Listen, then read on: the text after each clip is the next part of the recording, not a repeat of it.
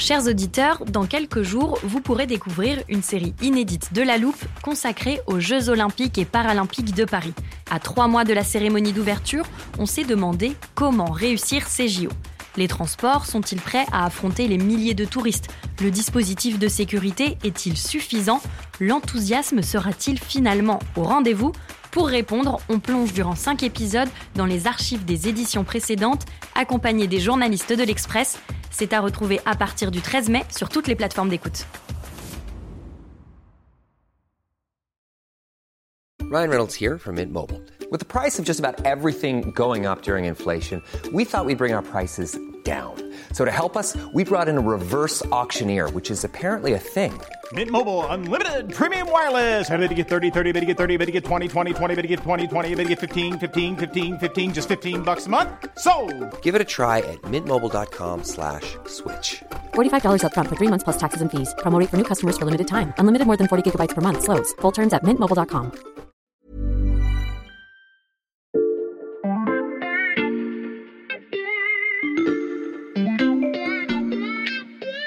Salut, c'est Xavier Yvon. Cette semaine, dans la loupe, je vous propose d'écouter ou de réécouter notre série consacrée au transport de demain. On vous souhaite de très belles fêtes et une bonne écoute. Hier, dans le troisième épisode de notre série, Sébastien Pommier, qui couvre les transports au service économie de l'Express, nous a emmenés jusqu'à la gare Montparnasse.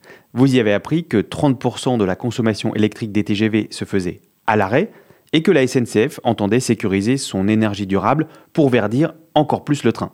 Mais vous vous êtes peut-être dit que la loupe vous avait habitué à des aventures un peu plus futuristes, en se téléportant dans des décors dignes de films de science-fiction, dans le métavers ou dans l'espace. Si c'est le cas, vous nous connaissez très bien. On ne pouvait évidemment pas consacrer une semaine aux mobilités du futur sans évoquer les progrès de la technologie, qui vont parfois de pair avec les solutions pour le climat d'ailleurs. Notre guide s'appelle toujours Sébastien Pommier. Je ne vais pas vous spoiler les drôles de véhicules dans lesquels il va nous faire monter aujourd'hui. J'espère juste que vous n'avez pas le vertige. Salut Sébastien, Salut Xavier. tu veux pas t'asseoir? Non, écoute, c'est pas la peine. Je pense qu'on va repartir tout de suite. Mhm. Mais pour maintenir un peu le suspense, euh, je te propose de rentrer moi-même les coordonnées dans le téléporteur cette fois-ci. Comme ça, tu n'as plus qu'à te laisser guider. Ok, je te le confie, mais tu fais attention, c'est précieux. T'inquiète pas, je pense que la loupe est bien assurée. Ok, donc on a atterri dans une voiture, Hum, elle a l'air plutôt moderne. On avance doucement, je reconnais à travers les vitres les rues de Paris. Attends, mais le, le volant bouge tout seul, Sébastien C'est quoi C'est une sorte de voiture autonome? Non, non, je te rassure, il y a bien quelqu'un qui conduit. Oui, mais alors je vois pas qui parce qu'on est que tous les deux là dans la voiture. Mais en fait, on est dans une voiture télécommandée, Xavier.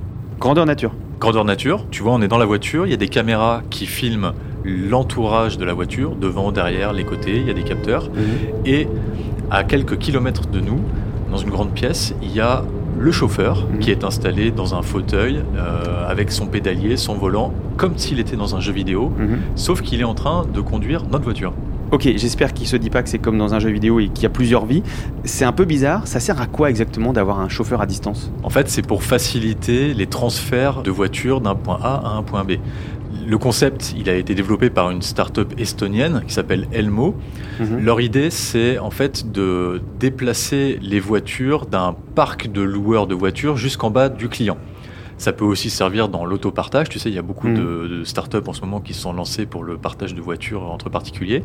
L'avantage de ce service, c'est que on va pouvoir déplacer les véhicules sans avoir à se déplacer nous-mêmes ou à avoir un chauffeur qui fait la course, si tu veux.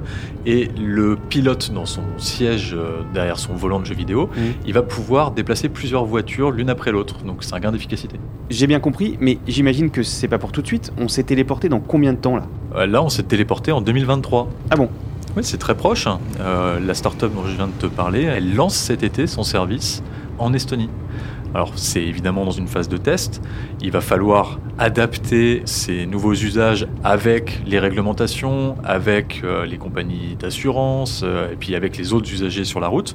Mais techniquement, ça fonctionne. C'est fou, je savais même pas que ça existait. En tout cas, je suis ravi d'avoir fait un, un tour dedans. On rentre à la rédac? Ah non, on va continuer un petit peu à se balader. Bien, on sort de la voiture. Ok. Et donc, on va se commander un taxi. un taxi en 2023. Tu vas pas me dire qu'ils sont télécommandés eux aussi. Non, non, mais regarde autour de toi. Il n'y a pas quelque chose qui attire ton attention? Si, euh, effectivement, je vois qu'il y a des taxis, il y a beaucoup de taxis bleus. Eh oui, ce sont des taxis à hydrogène. Mhm. C'est les taxis de la marque Hype. Tiens, regarde, il y en a un qui s'arrête. Bonjour monsieur, nous allons vers la porte de Saint-Cloud, s'il vous plaît. Alors tu vois, ces taxis, il y en avait déjà à peu près 800 en 2022, Mhm. mais l'objectif de l'entreprise, c'est de monter à 10 000 en 2024 pour les JO. Le principe du taxi à hydrogène, c'est que l'énergie est propre, il ne pollue pas et il ne rejette que de la vapeur d'eau. C'est vrai que c'est pas mal, hein. c'est silencieux et puis il n'y a pas besoin de faire le plein. Alors si, si, Mhm. Si j'ai demandé au chauffeur de nous emmener porte de Saint-Cloud, c'est parce que ici il y a la plus grande station-service à hydrogène d'Europe Mhm. qui a justement été développée par cette entreprise de taxi. Elle est capable de produire jusqu'à une tonne d'hydrogène par jour. C'est un défi considérable parce que nous sommes dans un secteur urbain. On a le périphérique sous nos pieds Mhm. et produire toute cette énergie dans un environnement où il faut se raccorder au réseau euh, des immeubles locaux, au réseau d'eau, au réseau d'électricité, c'est pas simple. Vous êtes arrivé à destination. C'est bon, on peut descendre. Ok, attends, laisse-moi le temps de régler la course. Bon Xavier, je vois que l'heure défile, le temps Mm. passe. J'aurais bien aimé t'emmener au bord de la Seine voir si les navettes Sea Bubble fonctionnent. Les navettes Sea Bubble? Oui, tu sais, c'est un projet qui a été lancé par euh, un navigateur, Alain Thébault. Mhm. Son idée, c'était de créer des navettes futuristes, si possible autonomes, Mhm. évidemment fonctionnant à l'énergie verte, qui pourraient euh, naviguer sur la Seine et aller de point en point pour créer comme une sorte de ligne de bus, si tu Mhm. veux, ou en tout cas un réseau de transport. Parce que c'est la, la particularité de Paris, c'est d'avoir cet axe que représente le fleuve, qui est très peu utilisé pour le transport de passagers. C'est dommage, mais on n'a pas le temps d'aller les voir. Elles ressemblent à quoi ces navettes? Elles sont propulsées, elles se surélèvent si tu veux avec la force, donc on a, on a l'impression qu'elles volent sur l'eau, ce qui limite aussi d'ailleurs les frottements et donc euh, leur fait économiser de l'énergie. Des navettes qui volent sur l'eau, euh, plus ça va, plus j'ai l'impression que la science-fiction se mélange avec la réalité. Et t'es pas au bout de tes surprises, je pense. Tiens, repasse-moi le téléporteur, s'il te plaît.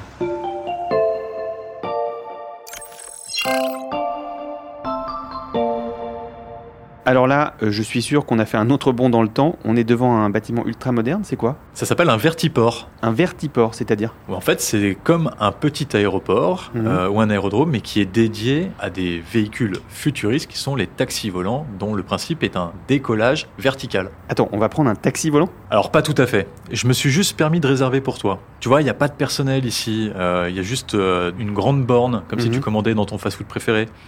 Tout est en reconnaissance faciale. Tiens, mets ton visage devant la caméra. Ok, euh, je suis pas très rassuré là. Attends, si ça peut te rassurer, je vais te faire écouter Sergio Colella.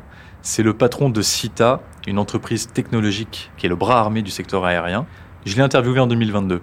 Si l'idée c'est de gagner du temps en utilisant euh, euh, un avion de ce type pour se rendre par exemple euh, d'un endroit à l'autre de la région parisienne, l'idée c'est d'avoir une expérience où on puisse réserver, faire son embarquement, être reconnu avec des technologies modernes.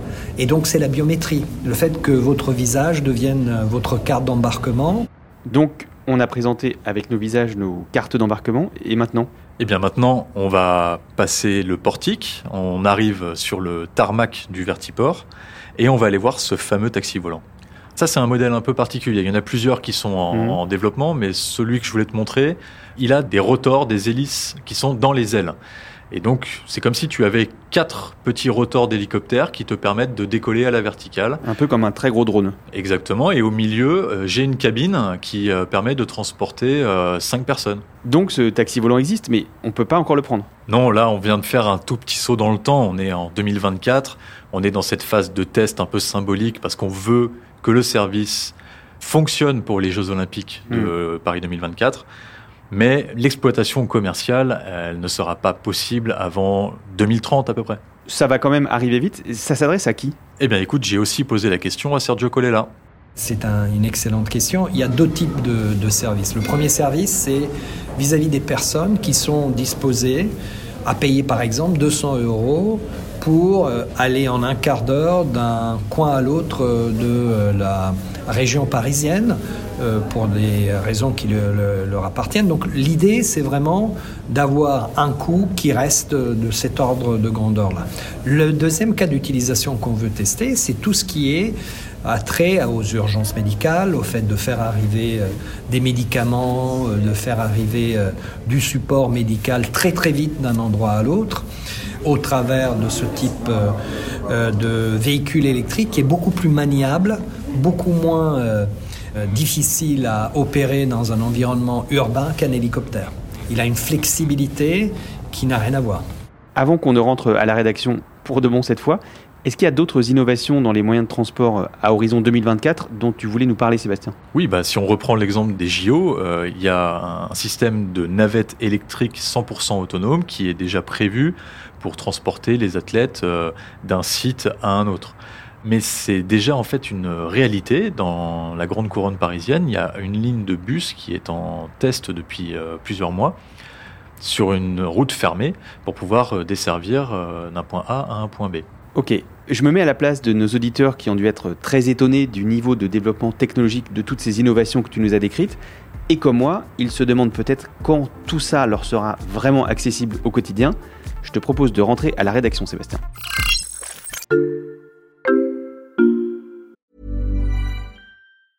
Hey, I'm Ryan Reynolds. Recently, I asked Mint Mobile's legal team if big wireless companies are allowed to raise prices due to inflation. They said yes. And then when I asked if raising prices technically violates those onerous two-year contracts, they said, "What the f*** are you talking about? You insane Hollywood ass."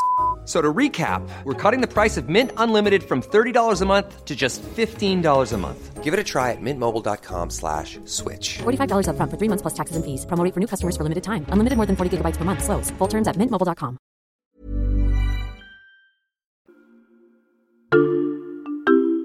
Cette fois, on peut s'asseoir. Euh, en préparant cet épisode, Sébastien, tu m'as dit aussi que tu voulais me raconter une scène que tu as vue à San Francisco. Alors je t'écoute. Oui, l'hiver dernier, je suis allé à San Francisco passer quelques jours pour le travail, je te rassure.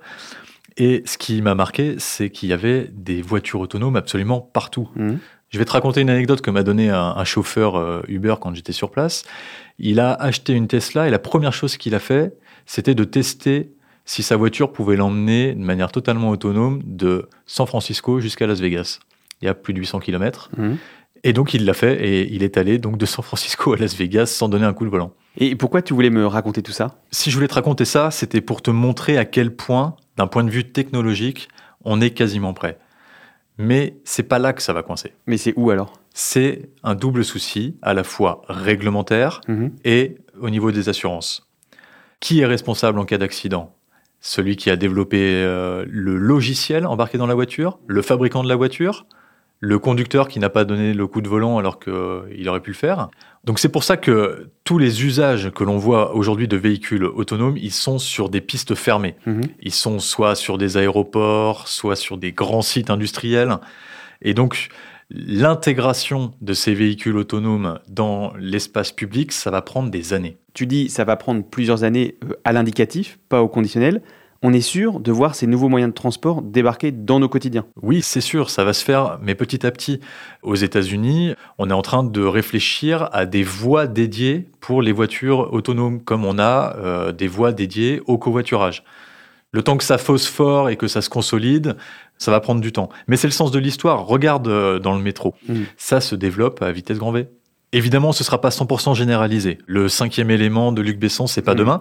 Mais pour certains usages, ça va être rapidement mis en route. Après, la question, c'est de savoir comment on ajoute ces moyens de transport à ceux qui existent déjà. Où est-ce qu'on trouvera les matériaux nécessaires et comment on va adapter tout le système? Alors je te coupe parce que pour les deux premiers épisodes de notre série, tu sais qu'on a accueilli euh, Cécile Maisonneuve de l'Institut Montaigne. Elle travaille sur les problématiques de transport mais aussi d'aménagement de l'espace public. Et ce que tu me dis, ça me fait penser à ce qu'elle m'a dit en fin d'enregistrement, justement à propos des aménagements qui seront rendus nécessaires par les transports du futur, notamment la voiture. Je pense qu'elle m'en voudra pas de te faire écouter. Développer la voiture électrique, pour moi, ça veut dire deux choses.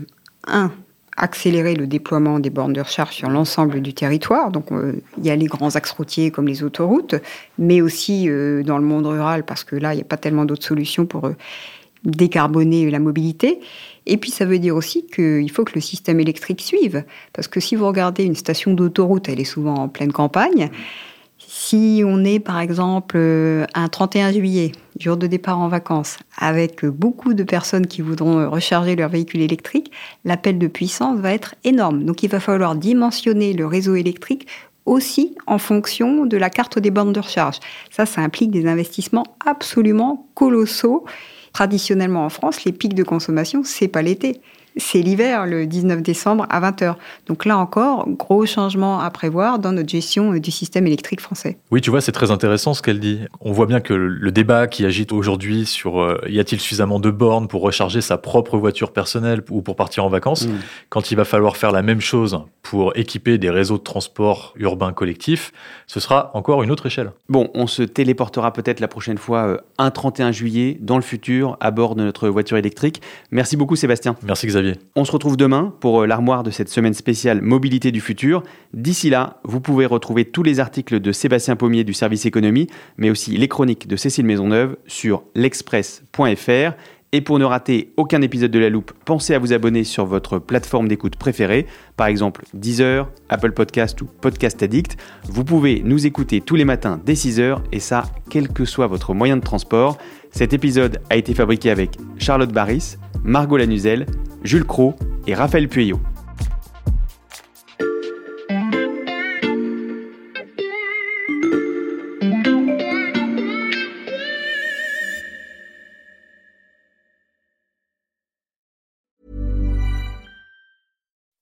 When you make decisions for your company, you look for the no-brainers. If you have a lot of mailing to do, stamps.com is the ultimate no-brainer. Use the Stamps.com mobile app to mail everything you need to keep your business running with up to 89% off USPS and UPS. Make the same no-brainer decision as over 1 million other businesses with Stamps.com. Use code PROGRAM for a special offer. That's Stamps.com, code PROGRAM.